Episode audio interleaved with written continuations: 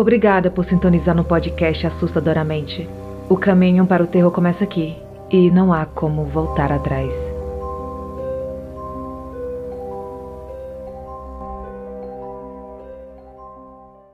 O túnel. Quando meu pai tinha por volta de 15 anos, ele morava perto de um túnel por onde passava o trem. Ele morava numa cidadezinha do interior, onde quase todo mundo se conhecia. Lá havia uma jovem moça que ficou muito abalada, devido a boatos que se espalharam falando que o namorado havia traído. Ela não aguentou a pressão e decidiu tirar a própria vida.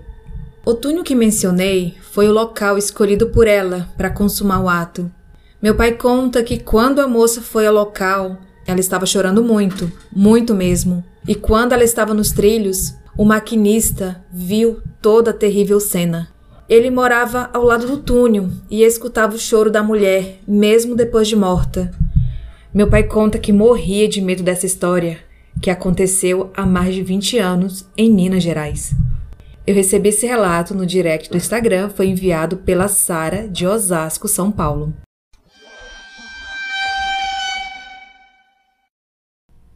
Eu vou contar para vocês uma história que um amigo me contou e que não aconteceu com ele. Ele ouviu essa história e sabe que eu gosto e assim, história não tem muitos assim detalhes, mas é uma história muito interessante. Eu já contei uma vez lá no Telegram, mas eu vou contar aqui agora. Bom, esse meu amigo deixou o carro na oficina, aqui na cidade de Palmas. No dia seguinte, ele foi buscar o carro.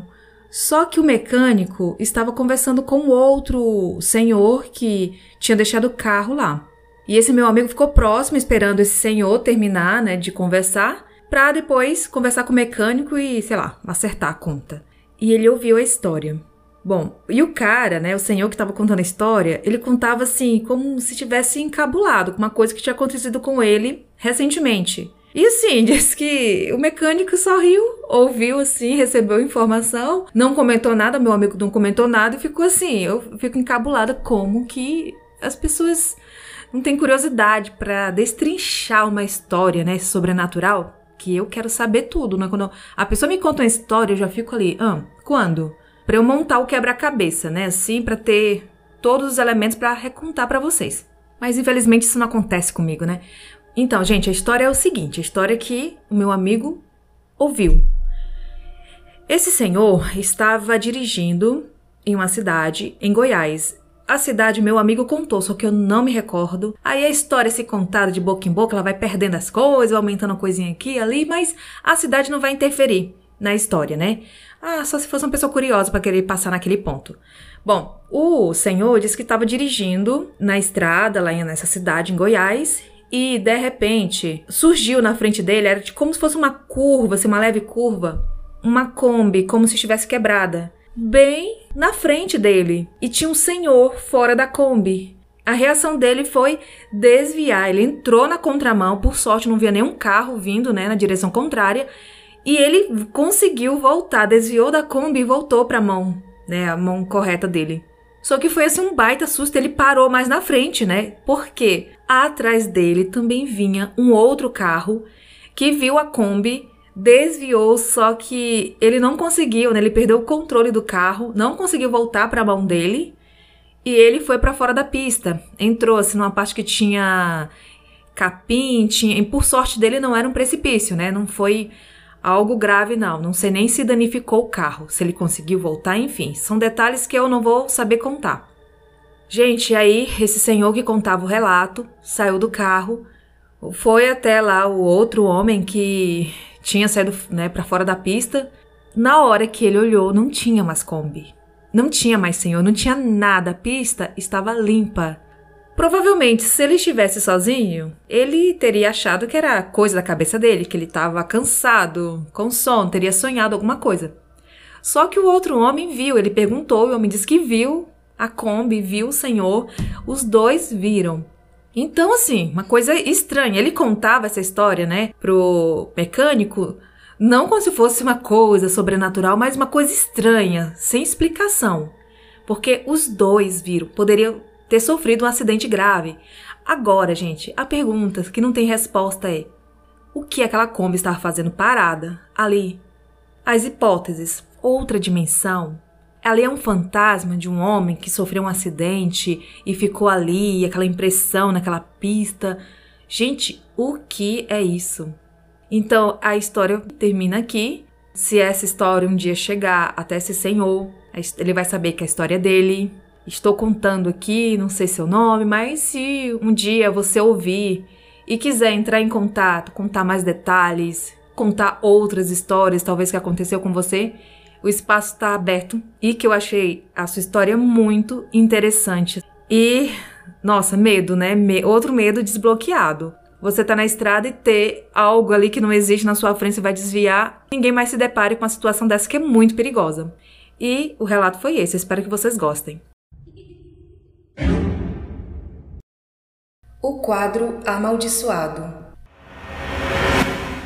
Oiê, tudo bem? Aqui é a Maria Eduarda e sou de Rio Verde, Goiás. Eu escuto podcast no serviço e gosto bastante, então decidi contar minha história. Sou de uma família católica que sempre me levou para a igreja. Fiz catequese, crisma e tudo mais. Embora fossem religiosos e até cantassem na igreja, meus pais gostavam muito de tomar uma cervejinha. E eu acredito que tudo começou com isso. Quando eles bebiam, a minha mãe sempre saía de si e ali eu já sabia que não era ela. A bebida dava brecha a algum demônio ou obsessor. Tenho muitos relatos sobre isso, mas eu vou contar o que mais me assustou. Um dia eles beberam a tarde inteira e ficaram mal. E aquele bicho, ou demônio, sei lá, possuiu a minha mãe. Quando ficava daquele jeito, ela sempre afrontava meu pai, mas ele não tinha medo. A minha mãe perguntava para mim, ou melhor, aquilo que estava nela, Perguntava se aquele ali era meu pai. Eu não respondia, só rezava junto com meu irmão.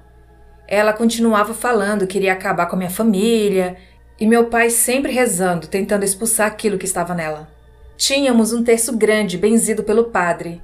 Meu pai pegou e o levou até minha mãe, e aquilo que estava nela começou a dar murros no meu pai, cuspindo no rosto dele. E na hora em que meu pai lhe entregou o terço, o objeto explodiu e minha mãe desmaiou. Na nossa casa tinha um quadro com a imagem de Jesus e eu perguntei a meu pai, assim do nada, né? Perguntei quem havia dado o quadro. Ele respondeu que ele pertencia à mãe da minha mãe, né, minha avó, e que ela havia ganhado de uma tia. Nisso eu falei: Pai, pega esse quadro, vamos ver o que tem atrás dele. Eu nunca imaginei que aquele quadro fosse amaldiçoado assim, e veio na minha mente pegá-lo naquela hora. Quando olhamos atrás, tinha um nome e uma cruz invertida que eu não fazia ideia do que se tratava. A minha mãe estava no quarto, enquanto estávamos na sala olhando o quadro. Quando levamos o quadro para fora de casa, escutamos aquilo dizer: Por que vocês estão com meu quadro? Se vocês fizerem alguma coisa, eu mato vocês.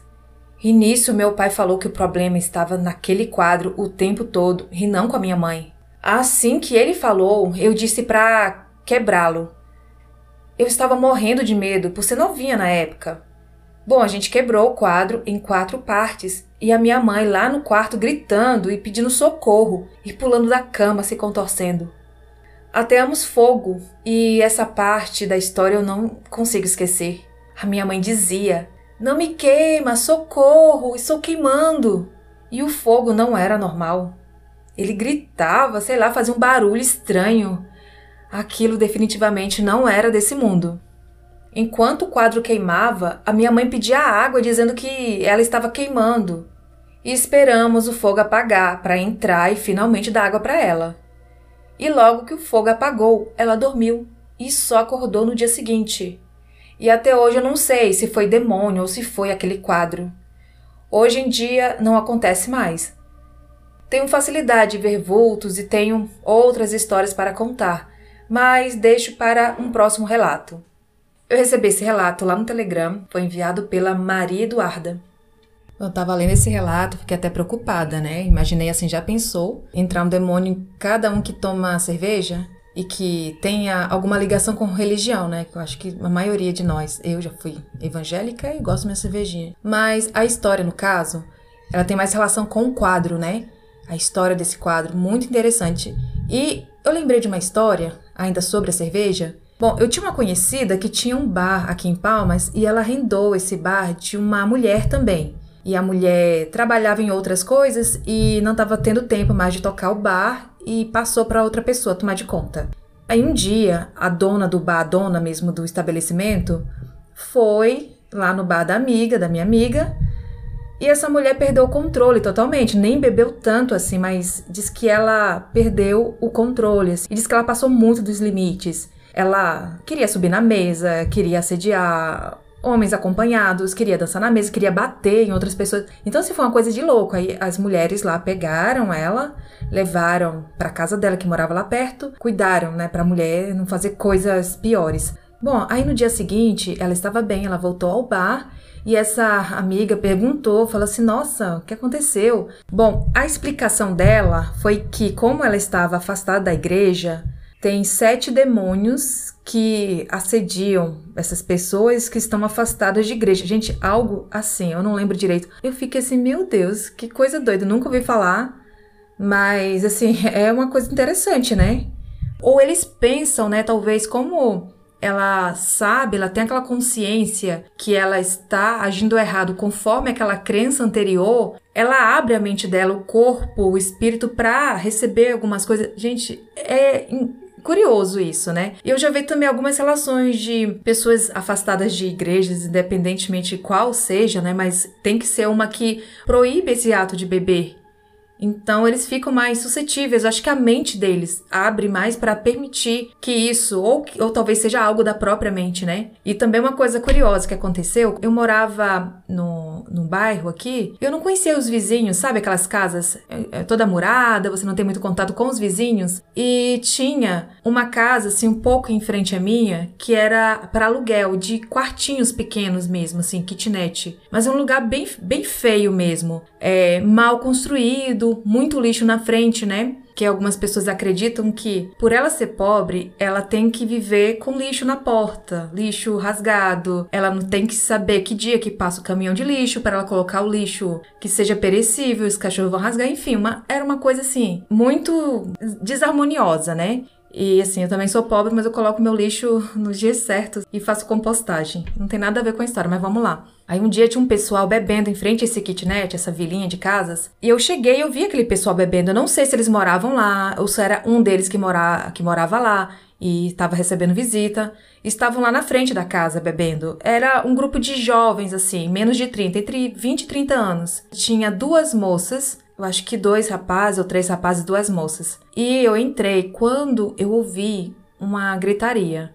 Né? Eu corri para a porta para ver, né? Porque, sabe, quando você vê a briga de um vizinho, você quer saber o que tá acontecendo. E eu vi uma das moças, a gente agora eu não lembro se foi uma delas ou as duas, desmaiadas lá entre o meio-fio e a rua, desmaiada, e um deles um dos rapazes estava com a mão, assim, como se. Sabe quando você vai orar para uma pessoa? Com uma mão, porque a outra estava com a cerveja. Por que, que ela não tá passando mal? Tem que ser um demônio? Que eu pensaria, se eu tô com uma pessoa, ela desmaia, eu imagino que é pressão baixa, alguma coisa assim, não que seja um demônio, mas ali eu percebi pela cena que uma estava sendo possuída por algo ruim, porque a reação do colega foi orar. E saíram carregando essa moça assim, mas não foi pro hospital não, acho que lá para dentro. Eu sou muito curiosa com coisa sobrenatural, mas nesse caso assim a minha curiosidade, eu acho que a curiosidade tem limite, né? Então eu falei, não, deixa eu ir para minha casa que eu não tenho nada a ver com isso. Assim, foi muito esquisita e eu pensei, gente, será que eles de repente eles são de igreja? Eu lembrei da história da outra e estão afastados? Eles acreditam que são suscetíveis a essas coisas? Eu não sei, eu achei curiosa essa história e a história da ouvinte desbloqueou essa memória em mim que nada a ver, mas é isso, gente.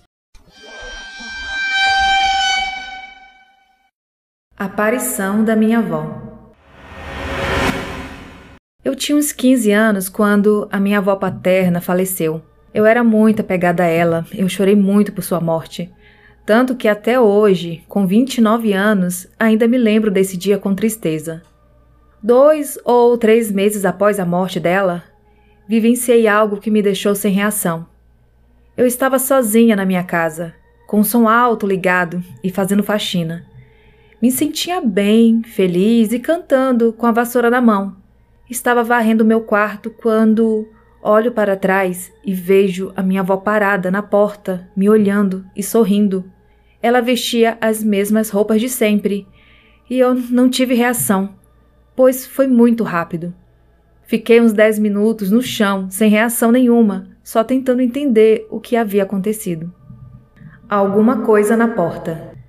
Quando eu tinha uns 16 anos, o meu irmão estava numa fase de mexer com coisas sobrenaturais, bruxaria e tudo mais. Ele era bem rebelde e desenhava pentagramas no quarto todo. Em uma tarde, eu estava sozinha em casa, só eu e a minha cachorra. Minha mãe havia me ligado para eu fechar as janelas porque iria chover. Fechei as janelas de todos os quartos, inclusive a do meu irmão. O último quarto para fechar era o da minha mãe. Quando saí do quarto dela, passei em frente ao quarto do meu irmão, que eu já havia fechado a janela e a porta. Na hora que passei em frente, a maçaneta do quarto dele começou a mexer, mas a mexer muito com muita raiva, fazendo até a porta balançar, como se alguma coisa estivesse presa lá dentro e quisesse sair. Paralisei por alguns segundos. Minha reação foi pegar minha cachorra e ficar com ela sentada na garagem até a hora da minha mãe voltar do trabalho. Uma paralisia diferente. Eu costumava ter muita paralisia do sono, mas uma em especial me assombra até hoje. Eu estava dormindo no dia de chuva quando comecei a ver todo o meu quarto de um ângulo diferente. Parecia mais alto. Eu continuava com meu corpo deitado e já imaginei outra paralisia do sono. No geral, ficava calma porque eu sabia que logo iria acabar. Mas nesse em específico, eu vi como se fosse uma fumaça preta, com olhos vermelhos, no pé da minha cama. E eu não conseguia me mexer. Eu não conseguia gritar apenas observar, e vi a figura se aproximando cada vez mais, a ponto de começar a me puxar da cama. Me puxava e eu tentava me agarrar no colchão e gritar, mas falhava nas duas coisas. Consegui sair da paralisia quando estava quase chegando na porta do quarto. Levantei correndo, ofegante e chorando, e fui contar para minha mãe eu recebi esse relato em algum lugar, ou foi no Instagram, ou foi no Telegram, ou no e-mail, só que eu não sei. Eu coloco os relatos no Drive. E eu lendo agora, eu tive uma impressão que eu já li no podcast. Provavelmente é repetido, não lembro, pessoal. E obrigada a você que enviou, que eu não anotei o nome.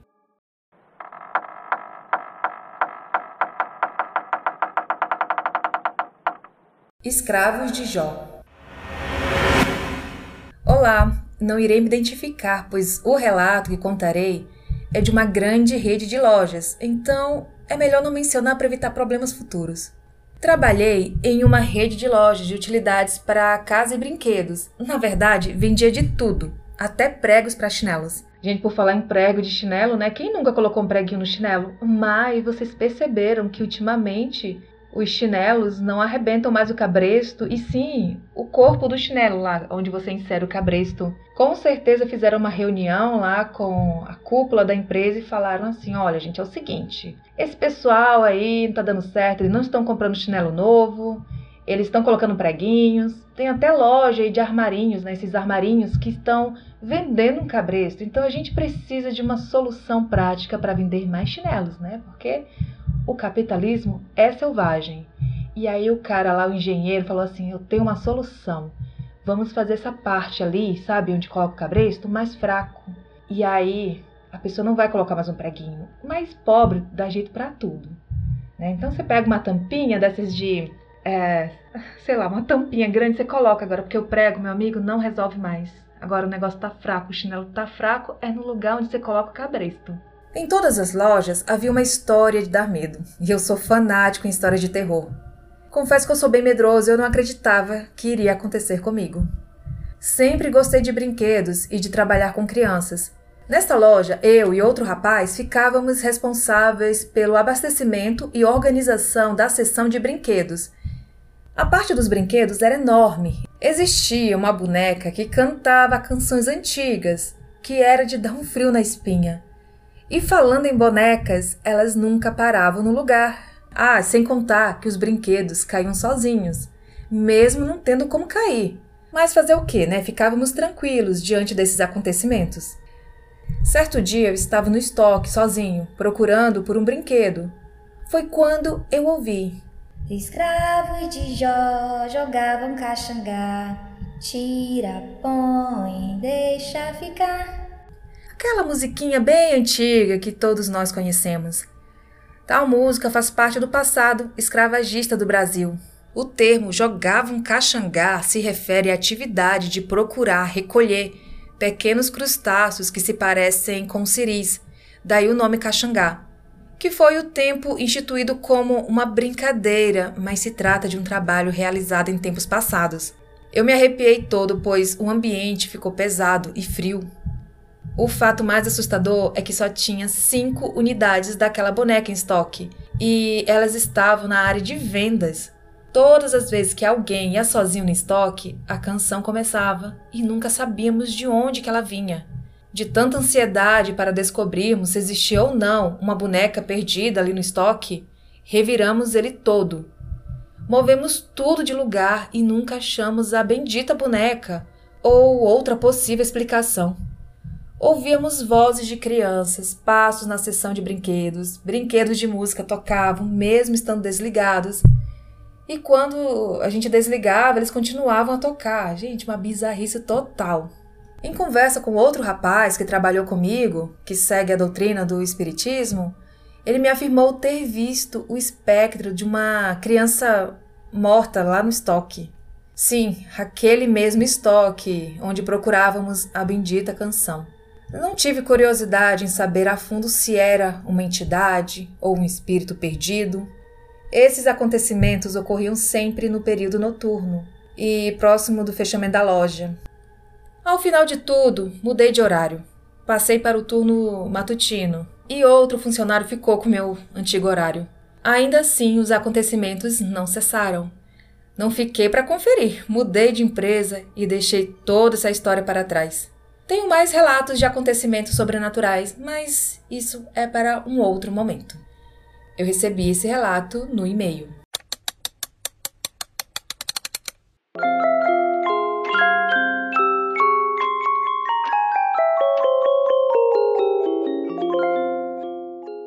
Oi, oi Dani, oi ouvintes, tudo bom?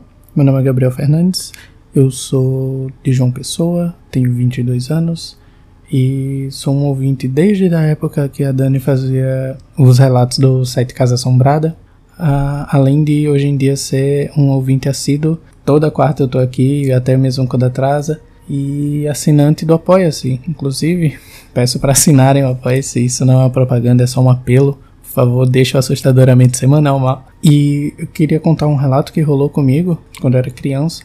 Eu e meus pais, nós sempre sempre moramos em casa alugada. A gente tem nossa casa que é alugada e a gente aluga outra em uma localidade melhor.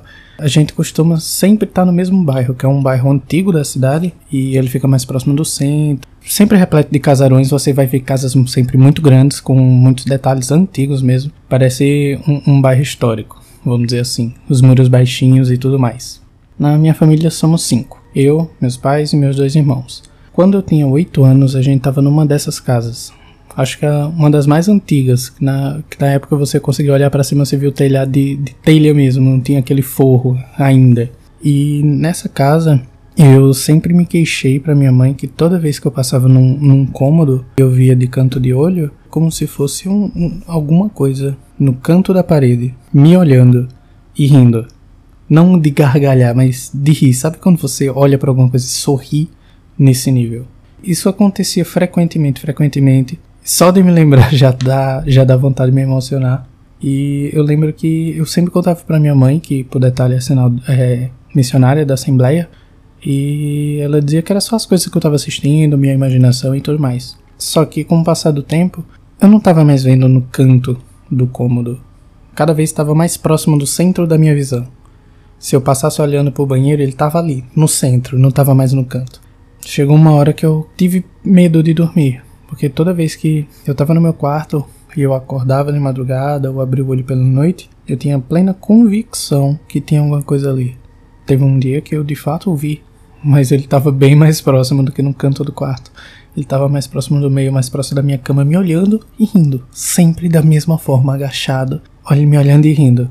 Chegou num ponto que eu fiquei com medo de, de dormir. Eu sempre pedia para minha mãe antes de dormir de orar, Hoje em dia eu não tenho religião, enfim, respeito a crença de todos, mas na época eu pedia para minha mãe orar porque era algo que eu acreditava que trazia conforto, só que não não durava, vamos dizer assim. Eu não via nada nas primeiras horas, mas quando chegava a madrugada aparecia.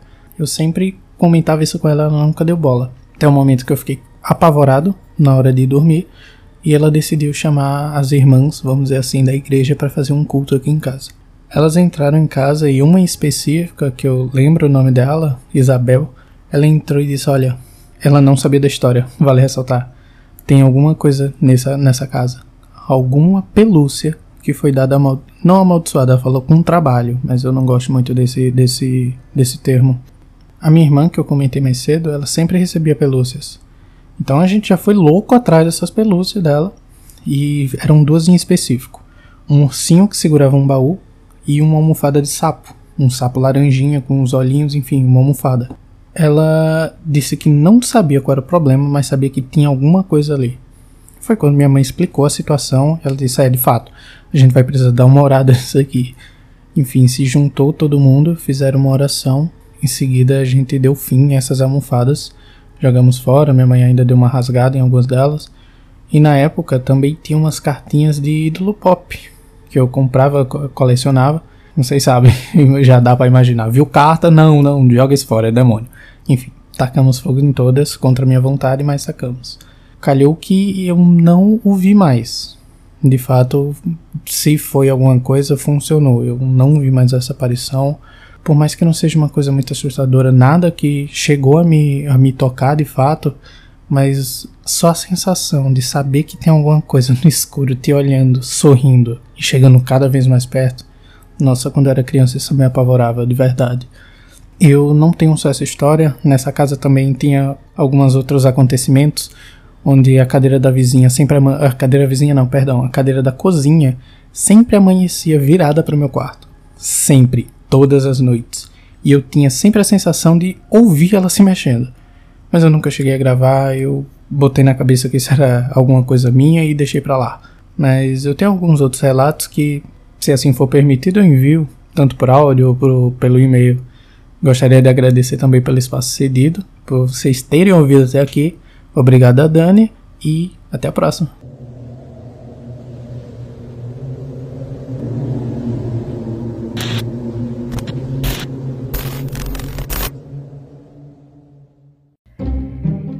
Estes foram os relatos de hoje. Tem alguma história sobrenatural para contar? Envie seu relato para o e-mail assustadoramente@outlook.com ou pelo Telegram. Siga o Instagram assustadoramente podcast. Ajude financeiramente o canal no site do Apoia-se ou através do Pix assustadoramente@outlook.com. Você também pode ajudar seguindo nossas redes sociais, espalhando a palavra e qualificando o podcast dando 5 estrelas. Entre para o grupo do Telegram e siga nosso canal no YouTube. Todos os links estão na descrição deste episódio. Até a próxima quarta!